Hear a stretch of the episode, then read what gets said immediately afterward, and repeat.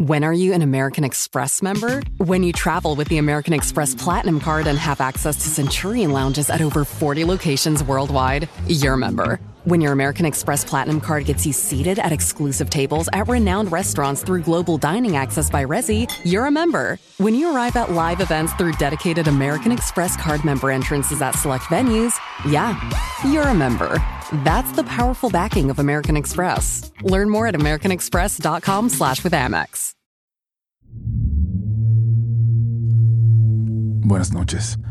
Espero que estés preparado o preparada para la siguiente recopilación de historias paranormales, de encuentros con seres de inframundo, apariciones fantasmales, de sucesos inexplicables. Si te sugestionas fácil, recuerda que estas son historias que le han ocurrido a alguien más, hace mucho tiempo algunas de ellas, y que tú estás completamente a salvo. Tal vez. Que no hay razón para tener miedo, por ahora. Y que en el peor de los casos, si hoy escuchas una voz debajo de tu cama, si alguien toca tu ventana por la noche o sientes una mano en tu espalda mientras cierras los ojos en la ducha, al menos puedes ser el siguiente protagonista de relatos de la noche. Hola comunidad, en esta ocasión quiero compartir con ustedes la historia de un tío, de un tío muy querido. Desafortunadamente él ya no se encuentra en este plano, pero me encantaría que escucharan su historia. Sucedió en la Ciudad de México, en la colonia La Cascada, en la ya lejana década de los 80. Mi tío José trabajaba en el periódico El Heraldo, en el departamento de serigrafía. Como su trabajo era muy demandante y tenía el turno nocturno, el pobre rara vez tenía tiempo para salir de fiesta y divertirse con sus amigos. Pero una noche que descansó, decidió ir a buscar a su grupo, al que tenía tiempo sin ver. Necesitaba distraerse y se fue al lugar de la colonia donde se reunían. Ahí los encontró. Pero además, estaba uno de los hermanos de mi abuelo, el tío Chucho, quien lo recibió con gusto. Empezaron a platicar y a tomar, y la noche comenzó a correr hasta volverse fría y solitaria. Los amigos se fueron yendo hasta que solo quedaron él y su tío Chucho.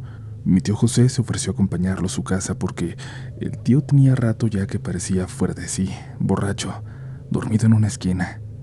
Lo tomó del brazo y se lo pasó por el hombro, y así caminó con él, como se suele llevar a los borrachos. La calle por la que avanzaban estaba de bajada, y mientras caminaban, el tío Chucho se iba volviendo más y más pesado, hasta que mi tío José sintió que llevaba cargando al hombro un costal de piedras, de plomo. No pudo más y lo soltó. Aquí te dejo porque ya te estás durmiendo. Ya no te puedo. El tío Chucho cayó en la calle. Se empezó a reír, pero de una forma que mi tío no reconocía, con una voz extraña y profunda. Una voz que definitivamente no era la suya. Y luego le dijo algo. Tú te vas conmigo. Al decir esto levantó la cabeza. Lo que mi tío José vio entonces lo marcó para siempre. La cara del tío Chucho se había desfigurado por completo. Parecía escarnada, estaba roja, llena de sangre seca. Se veía como mi tío José. Imaginaba que se vería un demonio. Antes de que pudiera reaccionar, esta cosa lo tomó por el brazo y lo jaloneó calle abajo como si se tratara de un muñeco de trapo. La fuerza de aquello que antes se veía como el tío Chucho era descomunal. No tenía forma de defenderse, pero comenzó a jalonearse, a pesar de que las garras le apretaban la piel. Sacudí el brazo para soltarse, aunque podía sentir y hasta escuchar cómo se desgarraba su piel. Finalmente se liberó. Su brazo sangraba a chorros y él empezó a correr en dirección a su casa, mientras el tío Chucho, o lo que sea que fuera aquella cosa, corría de cerca detrás de él, rozándole la espalda. Cuando llegó a casa se aventó a la puerta, sacó sus llaves pero no podía encontrar la correcta. Tocó desesperado, gritó pidiendo ayuda hasta que despertó a mi abuela, que se había dormido muy temprano. Y cuando ella le abrió la puerta sintió que le regresó la vida. La abuela se asustó al verlo pálido, llorando como un niño, con rasguños profundos en los brazos, la ropa hecha trizas y los zapatos raspados como si un coche lo hubiera llevado arrastrando. Mi tío le gritó que cerrara la puerta, que rezara, que lo venía persiguiendo un diablo. Mi abuela cerró y sin preguntar nada se puso a rezar, mientras mi tío entre sollozos no dejaba de repetir que el diablo venía por él, que estaba del otro lado de la puerta, y ella, la pobre, como pudo lo calmó. A ninguno de mis otros tíos que despertaron con los gritos de mi tío José y fueron a ver qué tenía, se les olvida el miedo en sus ojos. Mi mamá lo recuerda muy bien y eso que apenas tenía siete años. Dice que su hermano lloraba hincado, desesperado, que no dejaba de ver a la puerta y que les pedía a todos rezar para que se fuera aquel demonio de afuera. Después de ese día, mi tío no volvió a quedarse con sus amigos y estaba ahí el tío Chucho, aunque nunca supo qué fue lo que pasó. Nunca supo en qué momento dejó de convivir con su tío y llegó esta cosa a hacerse pasar por él, o si había estado con el tío aquella noche realmente en algún momento, o incluso si ese era él, si ese era su verdadero rostro y lo conoció hasta ese día. Como sea, está de más decir que le aterró desde entonces. Nunca pudo aclarar lo que sucedió aquella noche. Muchas gracias por leerme. Buenas noches, Uriel. Me encanta tu programa y lo escucho a diario, por lo que espero que puedas compartir mi historia y si no, sé que por lo menos he podido hablarle a alguien al respecto. Quisiera contar una historia que, para ser sincera, no sé si me van a creer. A decir verdad, yo misma lo dudé en su momento hasta que supe que ella no mentía. Mi nombre es Ana y soy de un pueblo pequeño del interior de Buenos Aires, Argentina. Hace cinco años, cuando apenas había comenzado la universidad y teniendo solo 18 años, conocí a quien hoy en día considero que es mi mejor amiga, la cual, para mi fortuna, vive en mi misma localidad. La nombraré solo como N, ya que es la inicial de su nombre y no quisiera exponerla. Mi mejor amiga es la clase de persona que te gusta siempre tener a tu lado. Es la clase de chica amable y simpática con la que te encanta pasar el tiempo.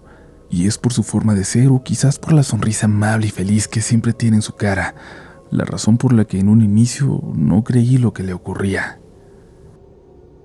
Uno de esos días en los que eran apenas los primeros en los que nos encontrábamos, la había visto demasiado cansada. Parecía que sus ojos hacían un gran esfuerzo por mantenerse abiertos y tenía unas ojeras demasiado notorias. Intenté no incomodarla, por lo que me dediqué a hablar de cualquier cosa sin preguntarle nada al respecto. Pensé que quizás había tenido una mala noche y nada más. Muchas veces en las que hablábamos para juntarnos, me cancelaba diciendo que se sentía muy cansada o que tenía un dolor de cabeza insoportable, por lo que yo simplemente le decía que estaba bien, que ya nos veríamos en otra ocasión. Sin embargo, a medida que pasaba el tiempo, iba notando como en más de una ocasión faltaba clases y cuando la iba a visitar al salir, se encontraba en cama, siempre durmiendo, permanentemente cansada. Un día, muy preocupada, le insistí en que me contara lo que le estaba sucediendo, para ser sincera, a este punto estaba demasiado asustada de que sufriera alguna enfermedad, pero nunca me esperé su respuesta. Estoy bien. Me siento muy cansada cuando me visitan. Nada más. No había comprendido totalmente lo que me había dicho, y Enes solo me miraba con una sonrisa mientras asentía, como si intentara ser convincente. No te entiendo. ¿Quién te visita? Le pregunté pensando que me diría el nombre de algún familiar, pero me empecé a reír con su respuesta. Los fantasmas. Los fantasmas que veo. No le había creído y no por ser alguien escéptica.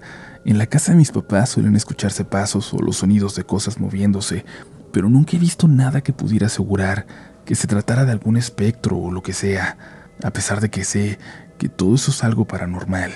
Cada suceso sin importar el día o la hora, o incluso si me encuentro sola o acompañada, el sonido de pasos pesados es frecuente. Aún así, al escuchar a N decirme que se solía cansar cuando era visitada por fantasmas, me había causado cierta incredulidad, más si me lo decía de aquella manera tan calmada. Hasta que finalmente, en una de las veces que la había ido a ver por estar en cama, me quedé hablando con su mamá, esperando que despertara. Y no sé si fue por el hecho de venir de su propia madre, el que me lo haya dicho totalmente seria o quizás por tratarse de una mujer adulta que no tendría por qué mentir con respecto a esos temas, comencé a buscarle alguna excusa para no asustarme. Mi pobre hija, ella ve y escucha muchas cosas de esta chica. Me había dicho cuando le pregunté con respecto a lo que me había contado mi mejor amiga.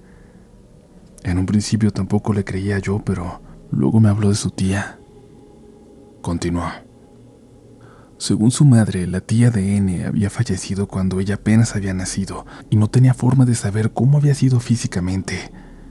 Su mamá me dijo cómo N la había nombrado, cómo la había descrito a la perfección, comentándole que muchas veces la visitaba por las noches. Todo esto con tan solo ocho años.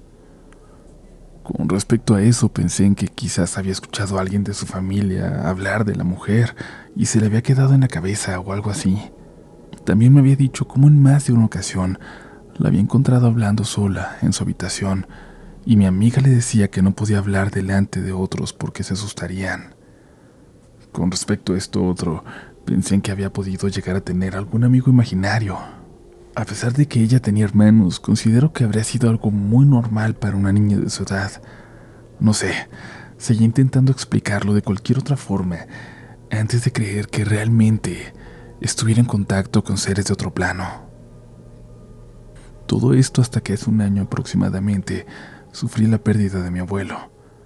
Se había quitado la vida en su casa que quedaba a unos pocos metros de la mía, en un pequeño campo algo alejado del pueblo. No había querido contarle a nadie, ni siquiera a N, por el simple hecho de que no me sentía bien hablando de aquella pérdida tan dolorosa a tan poco tiempo de que había ocurrido. Ella no conoce a toda mi familia, solo mis papás y a mi hermana menor. Es por eso que, que sentí un escalofrío recorrerme el cuerpo aquel día en el que habíamos ido al campo donde vivía. Estábamos bajando de la camioneta de mi papá y caminé hacia la puerta de entrada, pero me giré cuando vi a N parada, casi estática, cerca del vehículo. Ella miraba hacia la casa de mis abuelos y en su cara se podía notar lo asustada que se encontraba. ¿Vamos? Le pregunté cuando me acerqué a ella porque a pesar de llamarla, parecía que no me escuchaba. N solo dijo que no. Me resultaba raro que no dejara de ver hacia esa casa cerca de la nuestra. No había nada malo que se pudiera ver a simple vista, pero ella no apartaba la mirada. Tomé su mano, queriendo que se tranquilizara y que me mostrara por fin esa sonrisa de siempre, porque, siendo sincera, ya me estaba empezando a asustar. Sin embargo, cuando sujeté su mano, pude notar lo fría que estaba. No sé si les ha pasado cuando en un día cálido comienzas a sentir nervios o miedo hasta el punto en que tus manos se congelan. Pues eso es exactamente lo que sentía que le pasaba a N. No me miraba y sentí como sus manos habían comenzado a temblar, hasta que finalmente apartó su mirada de la casa de mis abuelos y sacó su celular para marcarle a su mamá. Me sorprendí porque si bien ella nunca había ido a nuestro campo, se había quedado a dormir una infinidad de veces en mi departamento y, sin embargo, no me atreví a pedirle que se quedara conmigo esa vez. No quiero entrar, me dijo. Había escuchado cómo su voz sonaba demasiado nerviosa o asustada. Ya no la reconocía. Me quiero ir. Ana, me quiero ir. Había empezado a llorar y yo no tenía idea de cómo calmarla. Incluso mi papá se había acercado para ver cómo tranquilizarla, pero ella estaba demasiado alterada. Luego de casi una hora, su mamá había ido a buscarla y a pedido mío, finalmente fue ella la que me dijo esa misma noche lo que le había ocurrido, lo que había visto. Ahora está durmiendo conmigo. No quería quedarse sola. Me dijo que había un señor de pelo blanco, de camisa cuadros, que estaba en un costado de la casa. Mi mente volvió a recrear el momento en el que llegamos, mis papás, mi hermana y yo, a la casa del abuelo, y lo encontramos, muerto, en la puerta lateral de su casa. Llevaba una camisa blanca de cuadros, la misma que mi amiga había descrito. Su mamá me había dicho que mientras seguía llorando, en él le decía que se veía enojado, que su cuello parecía más largo de lo normal. Y fue solo en ese momento en el que me permití llorar por todo lo que había pasado, tanto por lo de mi abuelo como por lo de mi mejor amiga, y al otro día, cuando volví al pueblo, me disculpé por no haberle creído desde un inicio. Realmente nunca se había mostrado como una chica que quisiera llamar la atención y aún así, al principio, pensé que podía ser por algo así. Ahora me aseguro de escucharla cada vez que me dice que se encuentra cansada, porque sé que es muy probable que algún ente la haya visitado durante el día. Su mamá y yo no estamos muy seguras de qué hacer para que ella pueda lograr frenar todo esto. Es demasiado receptiva, por así decirlo, o quizás la palabra correcta sea sensible. Aún así, sabemos que no siempre que le pasa esto se cansa de tal manera, pero tenemos miedo de que llegue a peores. Sé bien que se ha encargado de ir con curanderos e incluso a la iglesia, pero si bien el cura se ha encargado de bendecirla una y otra vez, sin ningún resultado, varios curanderos le han propuesto que pueda comenzar a perfeccionar su don a estudiar lo que le sucede y entenderlo mejor. De una u otra forma estamos buscando la manera de ayudarla, y si eso es comenzar a estudiar con algunos de estos sujetos, no sé, yo lo haría si supiera que esto realmente va a ayudarla. Últimamente no pasa tanto tiempo en cama, y no porque hayan parado un poco las visitas de los entes o porque ya no se canse, sino porque en su nuevo trabajo no puede tomarse las mismas libertades que antes. Y algo que aún luego de conocerla tanto me sorprende es que no ha perdido la sonrisa amable, la felicidad con la que la conocí. Por eso cada que va a su trabajo, a pesar de parecer que está a punto de cerrar los ojos de cansancio, a pesar de tener ojeras que se notan bastante, siempre atiende con una sonrisa, siempre le saca plática a toda la gente cada que tiene una oportunidad. Y es que solo así, solo con esa actitud ante la vida, alguien puede soportar una carga como esta. Muchas gracias por darme un espacio para contar mi historia, su historia. When are you an American Express member? When you travel with the American Express Platinum Card and have access to Centurion lounges at over 40 locations worldwide, you're a member. When your American Express Platinum card gets you seated at exclusive tables at renowned restaurants through global dining access by Resi, you're a member. When you arrive at live events through dedicated American Express card member entrances at select venues, yeah, you're a member. That's the powerful backing of American Express. Learn more at americanexpress.com slash with Amex. Gracias por seguir por acá. Recuerda suscribirte para que no te pierdas ni una sola nueva historia y también si así lo deseas en nuestras redes sociales nos vas a encontrar como RDLN oficial, las mías como Upolch por si quieres saludar también por allá. Esperamos que sigas disfrutando de este episodio que ya no detenemos más. Sigues escuchando relatos de la noche. De pequeña tenía ese don esa sensibilidad para ver cosas que la mayoría no puede. Por suerte, conforme he crecido, lo he ido perdiendo. Eso me hace vivir mucho más tranquila. Tenía siete años cuando mi abuelo enfermó gravemente de cirrosis. Estuvo en el hospital, pero luego salió, aunque seguía grave. Era una oportunidad para que se despidiera de su familia, decían todos. Mi mamá me dijo que quería verme, que fuera a visitarlo a despedirme de él, pero no tuve el valor de hacerlo. Había escuchado sus síntomas, había escuchado cómo estaba y no quería verlo de esa forma. Recuerdo muy bien que días más tarde mi hermano, un bebé de meses en ese entonces, empezó a llorar muy fuerte de la nada, con mucho sentimiento, como si tuviera un dolor insoportable. Mi mamá lo revisaba y lo revisaba y no encontraba qué tenía, y en eso sonó el teléfono. Mi papá iba llegando a la casa y contestó. En cuanto lo hizo, mi hermano dejó de llorar. La llamada le avisaba a mi papá que su padre había muerto. Yo no lloré, ni en ese momento, ni en el velorio, ni en el entierro. Me daba vergüenza hacerlo, aunque ahora entiendo que esa pena era absurda. Su tumba quedó sin una sola marca de que ahí descansaba y es que la cruz estaría lista hasta unos días después. Cuando por fin fueron por ella para llevarla a la tumba, mi papá pasó por mi mamá, que estaba haciendo el quehacer. Me pidió que continuara con lo que pudiera, que cuidara a mi hermana, que no tardarían. Se llevaron al bebé y me dejaron entonces a mi hermanita, que en ese entonces tenía cuatro años. Yo intenté seguir con la limpieza. Mi hermana jugaba con sus muñecas. Mi casa no era muy grande, pero tenía un pasillo largo que iba de la cocina al patio trasero. Lo recuerdo bien porque ahí pasó algo que se quedó grabado en mi memoria. Escuchaba jugar a mi hermana, pero de pronto se cayó. Se acercó a mí. Me dijo que mi abuelo estaba al final del pasillo, en el patio. Yo, por supuesto que no le creí. Pensé que era su imaginación y fui a ver.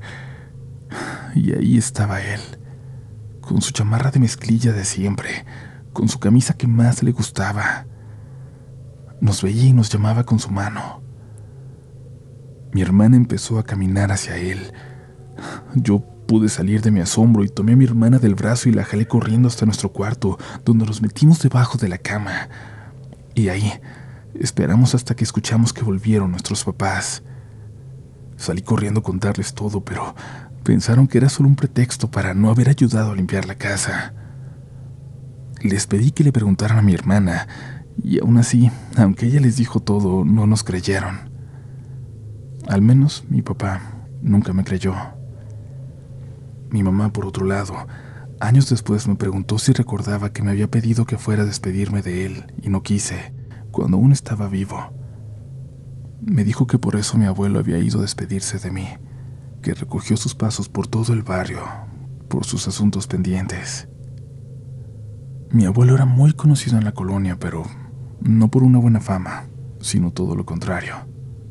Por eso se comentó mucho de aquella tarde, cuando varias personas por todo el rumbo, aterrados, lo vieron pasar por ahí, días después de que lo enterramos. Voy a contarles la historia más aterradora que llegó a compartir mi papá con nosotros.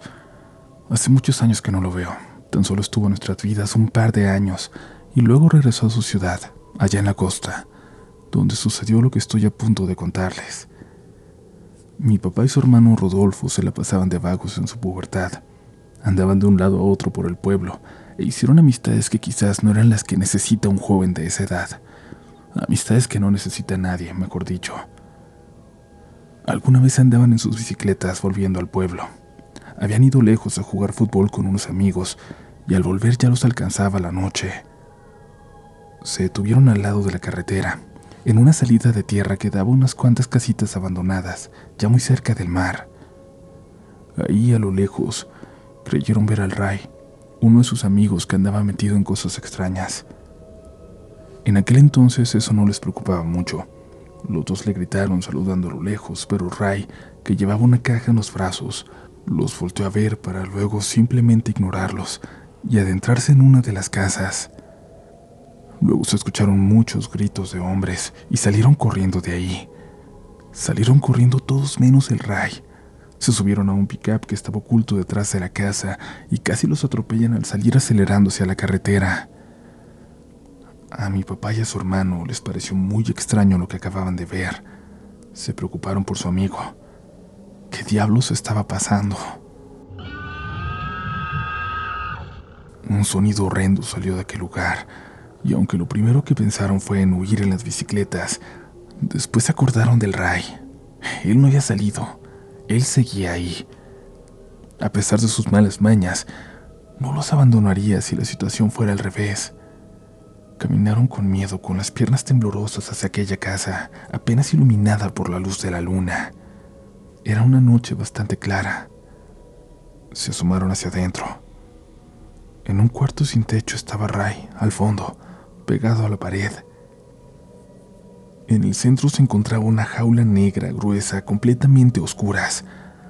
Parecía rota, y algo les dio la impresión de que lo que fuera que hubiera estado ahí dentro se había salido. Se encontraba en algún lugar de esa habitación oscura. Una respiración agitada, casi asustada, se escuchaba con claridad. No era mi papá, ni su hermano, tampoco Ray, que en un descuido salió corriendo empujando a mi papá y a mi tío que cayeron de espaldas. La respiración aún se escuchaba ahí. Algo permanecía allá adentro.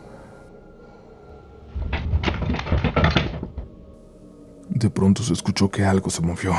Algo saltó entre los fierros abandonados del lugar y luego con dirección a la playa. Como por reflejo mi papá corrió siguiéndola. Quería ver. Mi tío corrió detrás de él. No quería estar solo. Los dos alcanzaron a ver que algo se arrastraba por la playa a una velocidad sobrenatural y luego se metió al mar. No creían lo que acababan de ver. Aquello parecía ser un pez enorme, pero se arrastraba jalándose con extremidades superiores, como si tuviera brazos. Mi papá nos dijo que mi tío juraba haberlo visto más a detalle, que vio el torso de una mujer, esquelético, como si se tratara de una anciana. Cuando regresaron corriendo hasta la carretera se dieron cuenta de que faltaba una de sus bicicletas y el desgraciado del Ray se la había llevado. Lo encontraron ya casi llegando al pueblo, llorando de miedo abrazado de su mamá. Le quitaron su bicicleta y sin decirle nada se fueron a casa. Las noches siguientes fueron muy extrañas en el pueblo. La gente que pescaba regresaba más temprano y no salía antes del amanecer. Si alguien se acercaba al mar por la noche, podía escuchar un sonido extraño, algo parecido a lo que oyeron en la casa, pero diferente, triste. El sonido de decenas y decenas de seres iguales, haciéndolo al mismo tiempo.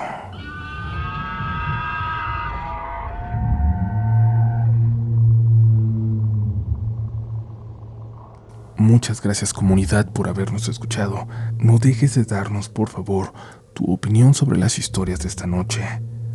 Los esperamos muy pronto en una nueva edición de este su programa favorito de historias paranormales, de encuentros con otros planos, con lo inexplicable. Mi nombre es Uriel Reyes y nos escuchamos en la siguiente edición de Relatos de la Noche.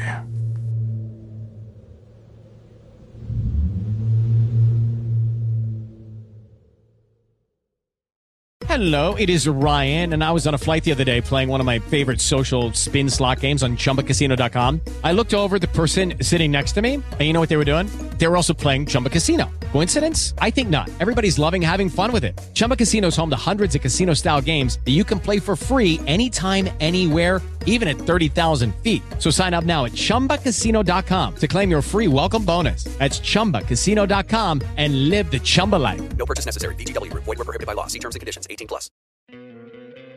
¿No te encantaría tener 100 dólares extra en tu bolsillo? Haz que un experto bilingüe de TurboTax declare tus impuestos para el 31 de marzo y obtén 100 dólares de vuelta al instante. Porque no importa cuáles hayan sido tus logros del año pasado, TurboTax hace que cuenten. Obtén 100 dólares de vuelta y tus impuestos con 100% de precisión. Solo con Intuit TurboTax. Debes declarar para el 31 de marzo. Crédito solo aplicable al costo de la presentación federal con TurboTax Full Service. Oferta sujeta a cambios o cancelación en cualquier momento.